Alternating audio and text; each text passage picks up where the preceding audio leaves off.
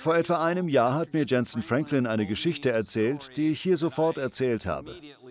Ich veränderte meine Predigt und schrieb sie um das herum, was er mir erzählt hatte.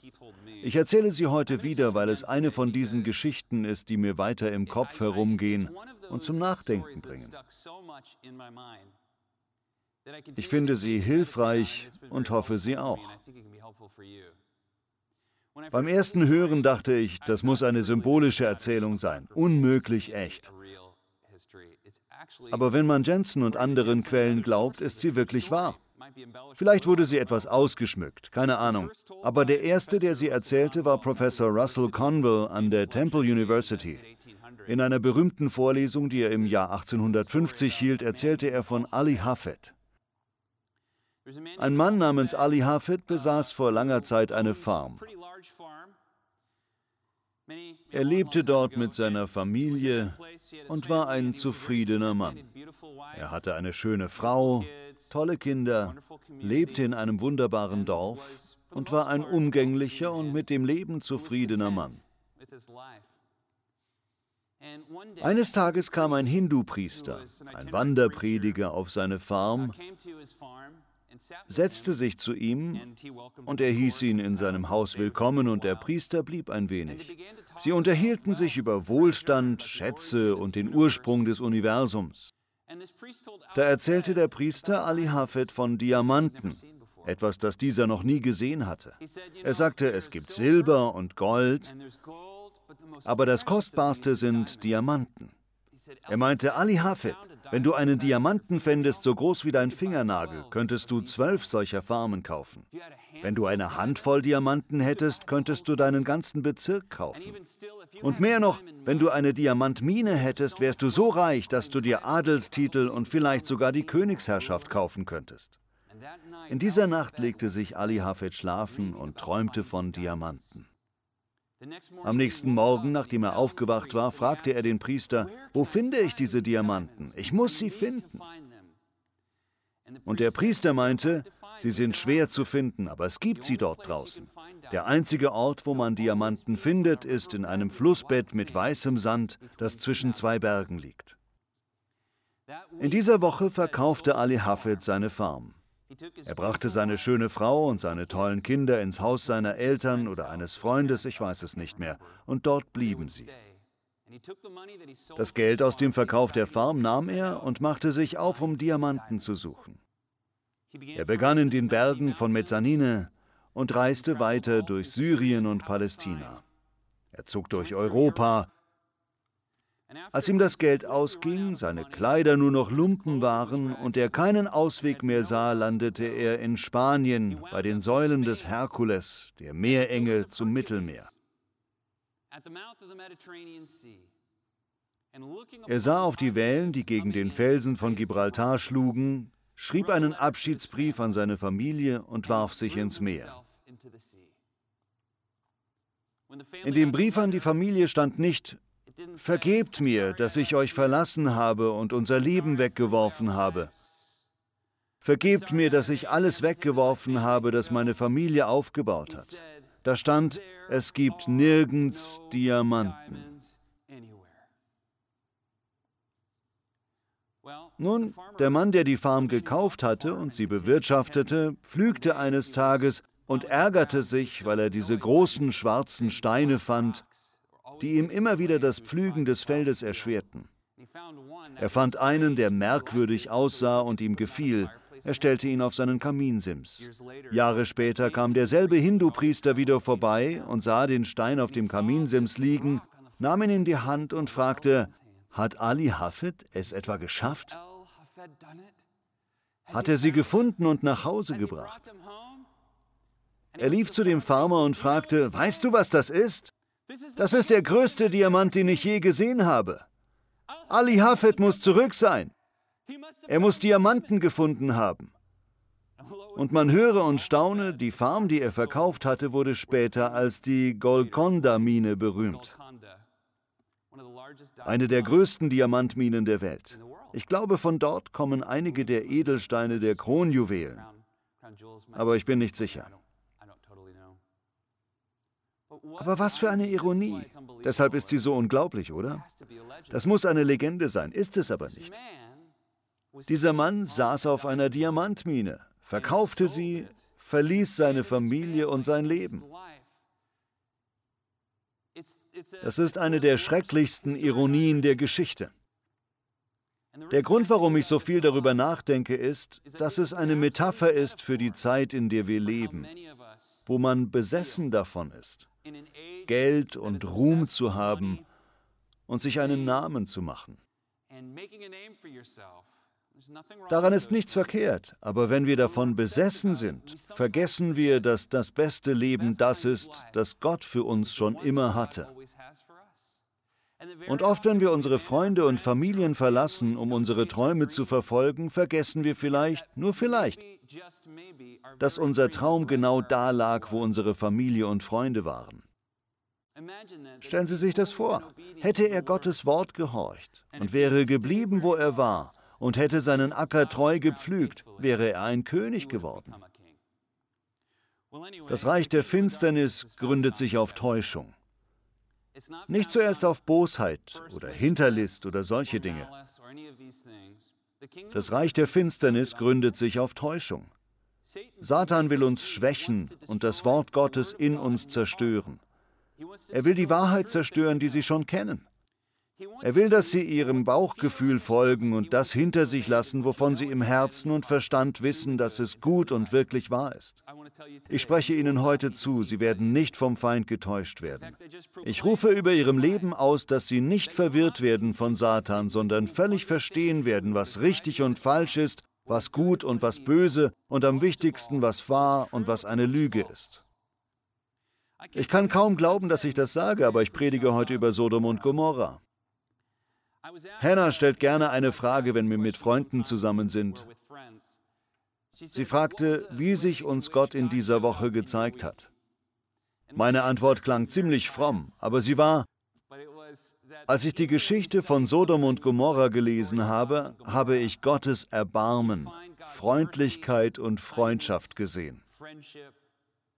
Gott ist wirklich ein Gott voller Liebe und Mitleid. Und alles in Gottes Wort kann Leben spenden, wenn man es richtig versteht.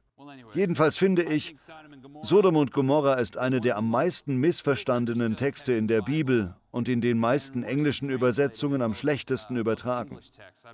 Bei den anderen weiß ich es nicht. Die Geschichte fängt in dem Kapitel an, bevor all der Tod und die Vernichtung kommt. Sie beginnt da, wo Jahwe bei Abrahams Zelt vorbeikommt und auf dem Weg nach Sodom ist, um nachzuforschen.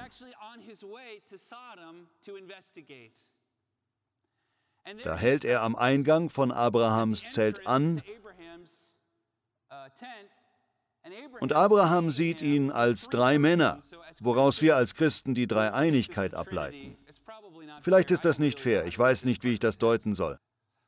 Aber es sind drei, es ist Gott, aber drei Leute. Vielleicht Gott und zwei Engel. Jedenfalls, er kommt zu dem Zelt und Abraham, der den Herrn kennt, fällt auf sein Gesicht und begrüßt ihn nach der Sitte orientalischer Gastfreundschaft. Eine der größten Tugenden des Nahen Ostens. Schon immer. Sie sind die gastfreundlichsten Menschen der Welt. Selbst damals zeigte man Güte und Glauben, indem man einen Fremden oder besonders einen Freund einlud. Und so bringt Abraham sofort Wasser und begrüßt seine Gäste, also Gott, wäscht ihre Füße, bietet Essen und Erfrischungen an. Tatsächlich schlachtet er ein gemästetes Kalb, kocht es und serviert es den Männern und sie essen zusammen.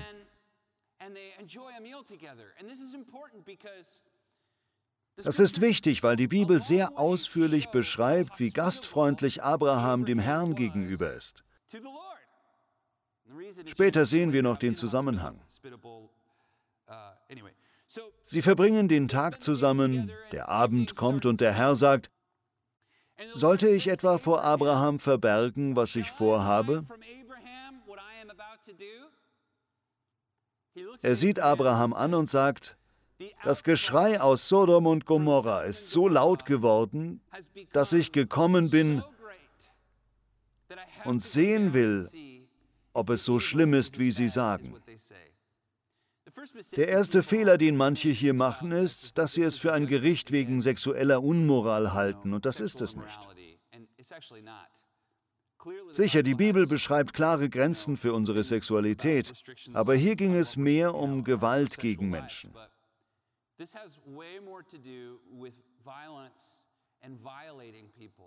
Es ist tatsächlich interessant, dass so viele Menschen zu Gott geschrien haben um Gerechtigkeit gegen Sodom und Gomorra. Wir sehen oft die eine Seite von Gottes Gnade, die uns beschützt, liebt und versorgt, aber dann fällt es schwer zu glauben, dass Gott uns liebt, wenn er die bösen Menschen nicht bestraft. Wenn ich böse sage, meine ich die Gewalttätigen, die Übeltäter, Menschen, die Kinder und Frauen missbrauchen. Gott ist gerecht und es gibt den Punkt, wo er Dinge richtig stellt. Wie viele Mütter, Väter und Kinder haben wohl zu Gott geschrien, Herr, wie kannst du zulassen, dass Sodom und Gomorra meine Tochter, meinen Sohn, meinen Bruder so gewalttätig behandelt? Schließlich sagt der Herr in Ordnung. Ich gehe hin und sehe mir diese Stadt an, ob sie so gewalttätig und böse ist, wie die Leute, die zu mir schreien, sagen. Viele von uns kennen die Geschichte. Die Engel kommen an, oh ja. Und Gott sagt, ich werde die Stadt zerstören, wenn sie so böse ist, wie sie sagen. Und Abraham weiß, sie ist böse. Aber die Familie seines Schwagers und seine Verwandten leben dort und er sagt, wirst du etwa die Gerechten mit den Sündern umkommen lassen? Und dann kommt diese Verhandlung zwischen Abraham und Gott. Was, wenn es 50 sind? Der Herr sagt, wenn es 50 Gerechte sind, lösche ich sie nicht aus. Und was ist mit 40 oder 30 und so weiter? Und schließlich sagt Gott, ich glaube, es sind 10, ich muss nochmal nachlesen. Aber wenn er 10 Gerechte in der Stadt findet, wird er sie nicht auslöschen. Und die Engel kommen an, Lot erwartet sie am Tor und ich weiß nicht warum, aber er sieht sie und macht sich Sorgen um sie. Also holt er sie ins Haus. Lot ist ein Gast in Sodom und er bringt sie sofort nach Hause. Er ist gerade erst eingezogen und wohnt mit seinen Töchtern und seiner Frau dort und kümmert sich um seine Gäste. Das ist jetzt wichtig. Die Bibel ist durch mündliche Überlieferung entstanden. Das heißt, die Leute haben die Geschichten auswendig gelernt und sie über die Generationen weitererzählt, bevor sie aufgeschrieben wurden. Und es gab viele parallele mündliche Überlieferungen. Was jetzt kommt, steht nicht in der Bibel, ist aber eine sehr alte Überlieferung und möglicherweise nicht wahr. Aber der Legende nach hat Lots Frau sich bei der Ankunft ihrer Gäste geweigert, ihnen Salz anzubieten. Salz war ein Zeichen der Freundschaft und ein Willkommensgruß für Gäste. Es heißt, als ihr Mann sie rügte, hätte sie gesagt, ich habe kein Salz, worauf er sie losschickte, um welches zu besorgen. Als sie bei Nachbarn um Salz bat, erzählte sie denen, dass diese Engel gekommen waren. Und das war ein Teil der Sünde von Lots Frau. In einer Kultur der Gastlichkeit lädt man, wie Abraham es getan hat, jeden ein und besonders den Herrn. Man wäscht ihnen die Füße oder bietet es an, schenkt Wein ein und bietet Essen, Brot und Salz an, was ausdrückt, ihr seid willkommen, geliebt und sicher in unserem Haus. Jedenfalls bildet sich ein Mob von Männern um Lots Haus. Sie hämmern an die Tür, weil sie diese Engel vergewaltigen wollen. Sie rufen immer wieder danach, dass er die Männer rausschicken soll. Es ist nicht sicher, ob sie wissen, dass es Engel sind. Wir wollen sie erkennen, steht in der Bibel. Ein Teil, der wirklich beim Lesen missverstanden wird, ist der, wo es sich so anhört, als ob Lot ihnen seine Töchter statt der Engel anbietet. Aber das passiert da nicht. Es sollte eher mit, ihr könntet ebenso gut meine Töchter fordern, übersetzt sein. Lot bietet dem Mob also nicht seine Töchter an. Man könnte es eher so beschreiben. Jemand kommt zur Bank und die sagen ihm, statt der Hypothek nehmen wir jetzt ihr Haus. Und der Mensch sagt, da könnten Sie ja gleich meinen Kindern das Essen vom Teller nehmen und ihnen die Kleider vom Leib reißen. Lot sagt also zu den Männern, ihr bösen Männer, ihr könntet ebenso gut meine Töchter fordern, ihr bekommt meine Gäste nicht. Das ist eine Form jüdischer Übertreibung. Er bietet nicht seine Töchter an. Wichtig, oder? Und schließlich haben die Engel, deren einzige Aufgabe es war herauszufinden, ob der Ort wirklich so schlimm ist, genug gesehen. Sie schauen die Männer an, alle werden blind und sagen dann zu Lot, seiner Frau und ihren Töchtern, rennt um euer Leben. Dreht euch nicht um und bleibt nicht stehen. Wir zerstören diese Stadt. Sie sind starr vor Schreck. Und ich liebe an der Stelle, dass keiner sich rührt. Und die Engel sie tatsächlich an der Hand nehmen, sie schützen und aus der Stadt führen bis zum Tor und ihnen die Richtung nach Zoar zeigen, dem Nachbarort. Dreht euch nicht um. Blickt nicht zurück. Bleibt nicht stehen, denn bei Sonnenaufgang zerstöre ich die Stadt. Nun denken die meisten, dass Lots Frau, während sie Richtung Zoar rennen, im Angesicht des kommenden Schreckens sich umdreht und plötzlich, busch, zur Salzsäule wird. Ein verrückter Moment. Aber eigentlich heißt zurückblicken im Hebräischen, dass man zurückgeht. Im Zusammenhang von lauft weiter, bleibt nicht stehen, blickt nicht zurück bedeutet, blickt nicht zurück, kehrt nicht zurück. Sie rennt also nicht und plötzlich brrr. Die meisten Gelehrten glauben, dass sie ihre Heimatstadt verlässt, den Ort, wo ihre Freunde sind. Noch ist nichts passiert, kein Zischen, keine Wolken am Himmel. Sie gehen nur davon aus, dass bei Sonnenaufgang etwas Schreckliches passieren wird, dass der Engel die Wahrheit gesagt hat. Die Frau sieht ihre Familie durch die Stadt rennen und blickt zurück. Besser gesagt, geht zurück. Anders gesagt, sie verlässt ihre Familie. Ihre Töchter und ihr Mann gehen in diese Richtung und sie sagt, ich lasse meine Heimat nicht zurück. Vielleicht hatten sie noch einen Streit oder sie wollte einfach nicht weg. Alle ihre Sachen liegen noch da. Kleidung, Essen, Geld, alles, was sie zurücklassen. Die Familienfotos. Ich gehe nicht nach Zoar, geht ihr, ich gehe heim und sie geht zurück. Sie verlässt ihre Familie für das, was Sodom für sie bedeutet.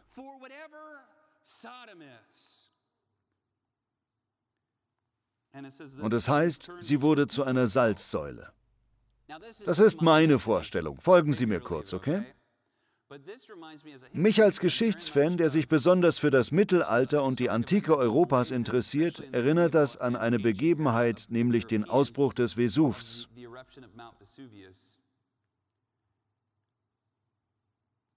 Der Vesuv war im ersten Jahrhundert der Vulkan in der Nähe von Neapel im heutigen Italien. Er ist häufig ausgebrochen. Das letzte Mal, glaube ich, 1945. Damals gab es einen enormen Ausbruch. Die Wissenschaftler untersuchen ihn immer noch. Bei dem Ausbruch, um den es geht, war einem Artikel, den ich gelesen habe, nach die thermale Energie, die durch die Vulkanexplosion frei wurde, so stark, dass eine 40 Kilometer hohe Wolke entstand. Flugzeuge fliegen etwa auf 11.400 Metern Höhe. Der Mount Everest ist 8.848 Meter hoch, also war die Wolke noch viel höher. Vulkanasche und Gestein fiel überall herab. Und die Hitze der Explosion war 100.000 Mal stärker als die Bomben auf Hiroshima und Nagasaki. So als wären 100.000 Atombomben auf einmal auf die antike Welt gefallen.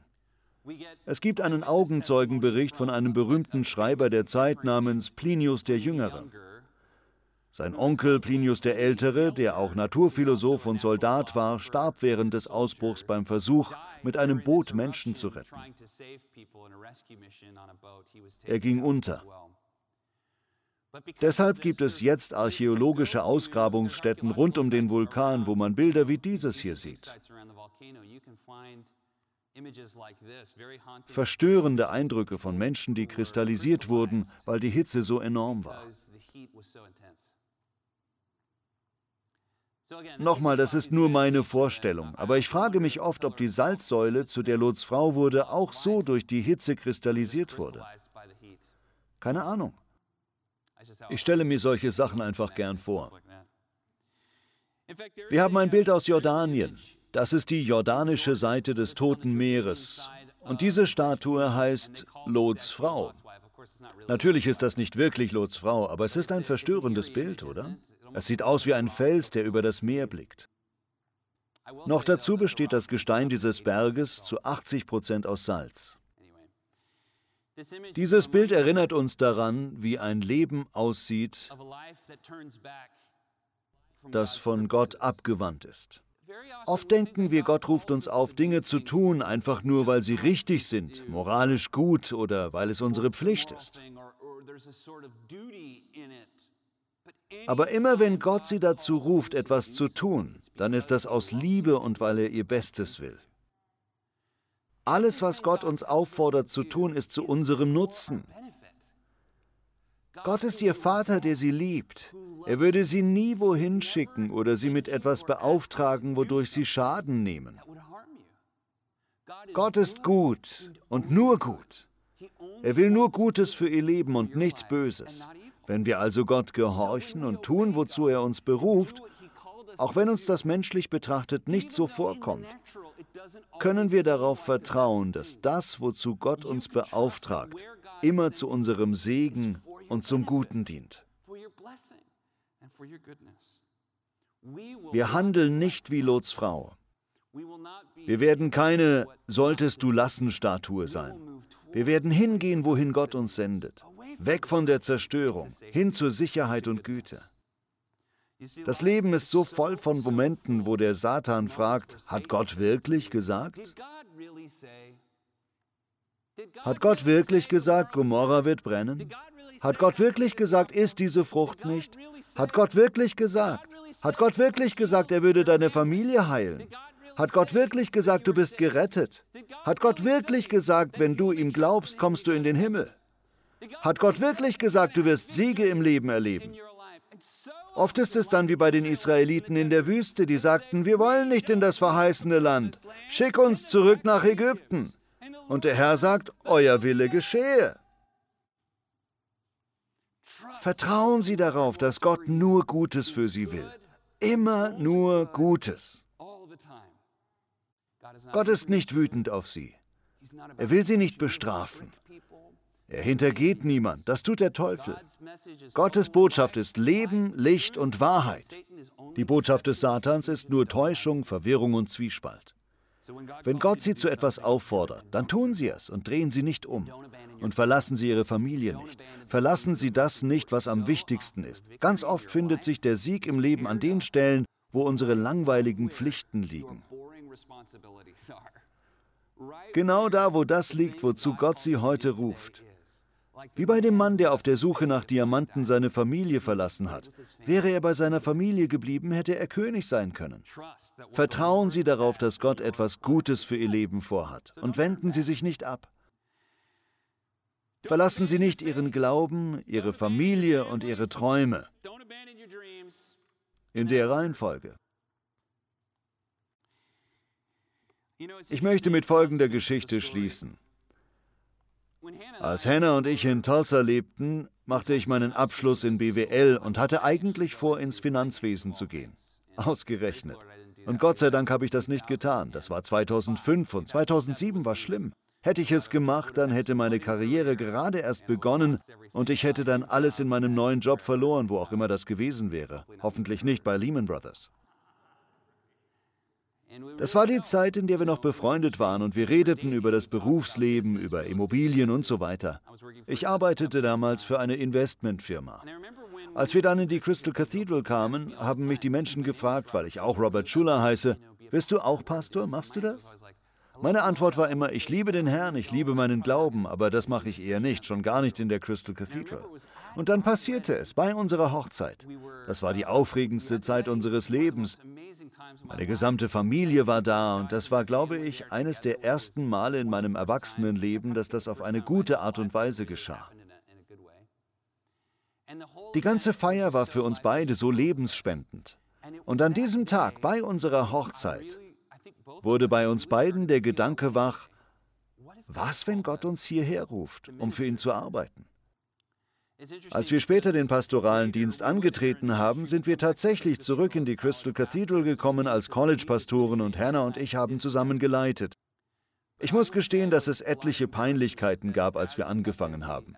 Sie hatte Arbeit als Grafikerin und wir hatten Kinder und so kam es, dass Hannah immer weniger mit mir leitete und ich mehr allein leitete. Das ist ganz üblich.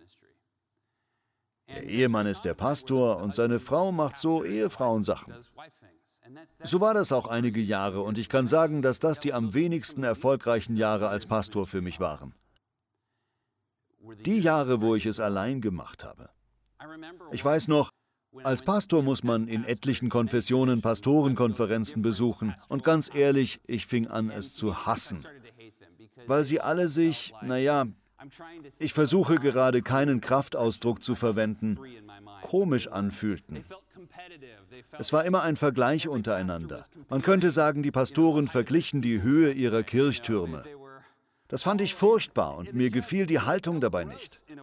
Mir fiel auch auf, wie bei vielen jungen Pastoren-Ehepaaren die Frauen oft krank wurden, Verdauungsprobleme hatten oder keine Kinder bekommen konnten. Das war fast ein allgemeines Dauerthema.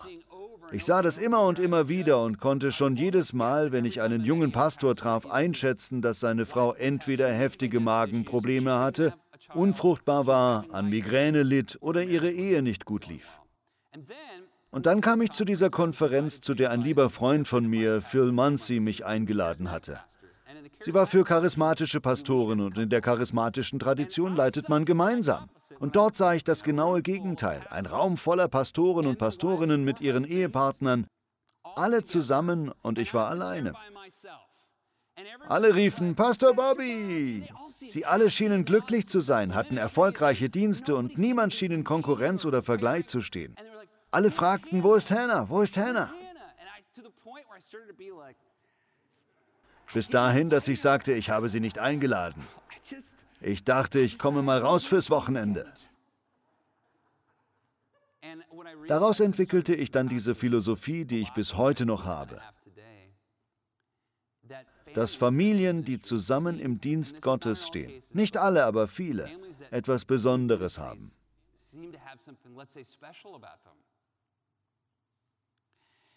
Hannah und ich kamen ins Gespräch darüber und ich meinte, wir müssen das zusammen machen. Und da kam der Durchbruch ins Rollen, wo es nicht mehr nur ich war, der die Gemeinde leitet, sondern Hannah und ich gemeinsam. Jetzt sind wir an dem Punkt, wenn es um Social Media oder um Rundbriefe von uns und dem Team geht, dass ich sage, setzt keine Bilder, auf denen nur ich bin. Nehmt Bilder von Hannah und mir. Nehmt Bilder von mir und Haven. Nehmt ein Bild von Hannah mit Haven oder ein Bild von Cohen, Hannah, Haven und mir. Nie mich allein, so selten wie möglich. Man soll uns alle sehen. Ich weiß noch, wie vor einigen Jahren, als diese Reise für mich anfing, ich gebetet habe und das Gefühl hatte, Gott sagt zu mir, er hätte nicht mich dazu berufen, er hätte uns berufen. Er hat uns berufen. Deshalb leiten wir gemeinsam. Mein Opa und meine Oma leiteten gemeinsam.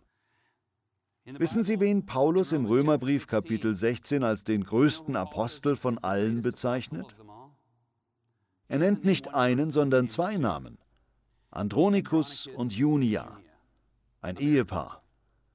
Sie waren die größten Apostel von allen. Und das mit Grund. Ihre Familie hat Macht. Sie werden oft erleben, dass sie den Erfolg, den sie suchen, zu Hause finden, mit ihren Kindern. Ich glaube, das, was Gott in meinem Dienst tut, ist nicht in meinem Dienst, sondern in unserem gemeinsamen Dienst. Ich bin da, Hannah, Haven und ja, sogar Cohen. Wir alle als ganze Gemeinde, absolut. Was ich meine, Hannah sagte, wir alle als Gemeinde. Das verstärkt nur noch einmal, was ich schon sagte.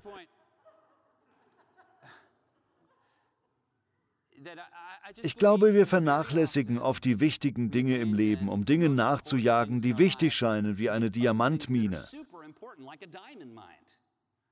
Aber die Diamantmine liegt oft genau dort, wo unsere wichtigsten Dinge sind. Manche sind nicht verheiratet und haben keine Kinder und das ist okay. Aber im Herzen wissen wir, was dieser wichtigste Ort ist, an dem wir aus Gottes Sicht sein sollten. Also vertrauen Sie darauf, dass Ihr Glaube wächst und glauben Sie, dass wenn Sie weiter dem folgen, was am wichtigsten in Ihrem Leben ist, Gott Sie näher an das bringt, wovon Sie im Leben träumen. Gott will Träume für Ihr Leben. Das glaube ich für Sie. Amen. Danke, Herr. Wir vertrauen darauf, dass du uns liebst und uns berufen hast. Danke für unsere Familien und Freunde. Wir bitten dich, dass du uns hilfst, nicht vom Satan getäuscht zu werden, sondern dass wir verstehen, wo unser Platz ist.